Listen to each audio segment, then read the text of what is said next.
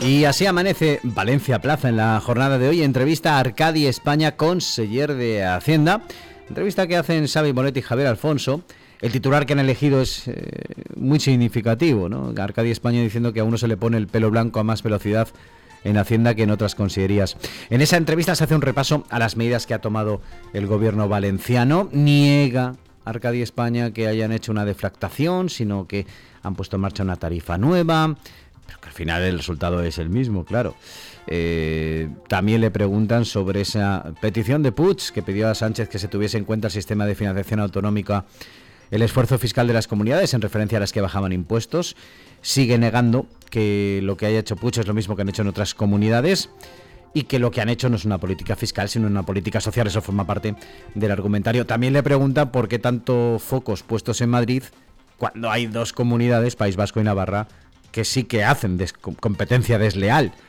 Pero claro, son intocables. Interesante entrevista. Arcadia España, hoy en Valencia Plaza. Chimaguar nos hace un resumen de lo que fue el eh, discurso de Chimo Puig en el 9 de octubre, en el acto institucional, un Puig que reivindicaba el autogobierno y un reset territorial frente a la inflación. También apelaba a un acuerdo, como no, para alcanzar la financiación.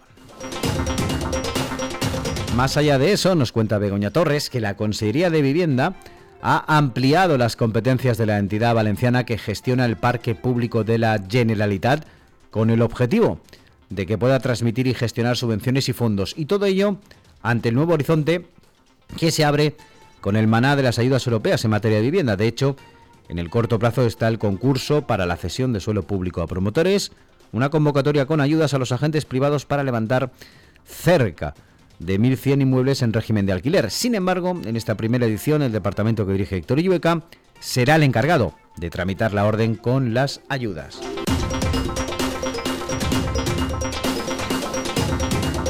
Más cosas, Estefanía Pastor nos cuenta que la sindicatura de Contes alerta de fraccionamientos de contratos en la investigación sanitaria de la FE, en el Instituto de Investigación Sanitaria del Hospital Universitario Politécnico de la FE. Eso es lo que apunta en un informe de auditoría del ejercicio 2021 de cumplimiento en materia de contratación, en el que alerta de varios contratos menores cuyo objeto es idéntico y que puede terminar por suponer un conflicto legal. Es la norma habitual en muchas instituciones y administraciones, esos contratos menores que más que nada parece que lo que se hagan para intentar sortear la ley del mínimo, pero en realidad lo que están haciendo es algo que no debería estar admitido.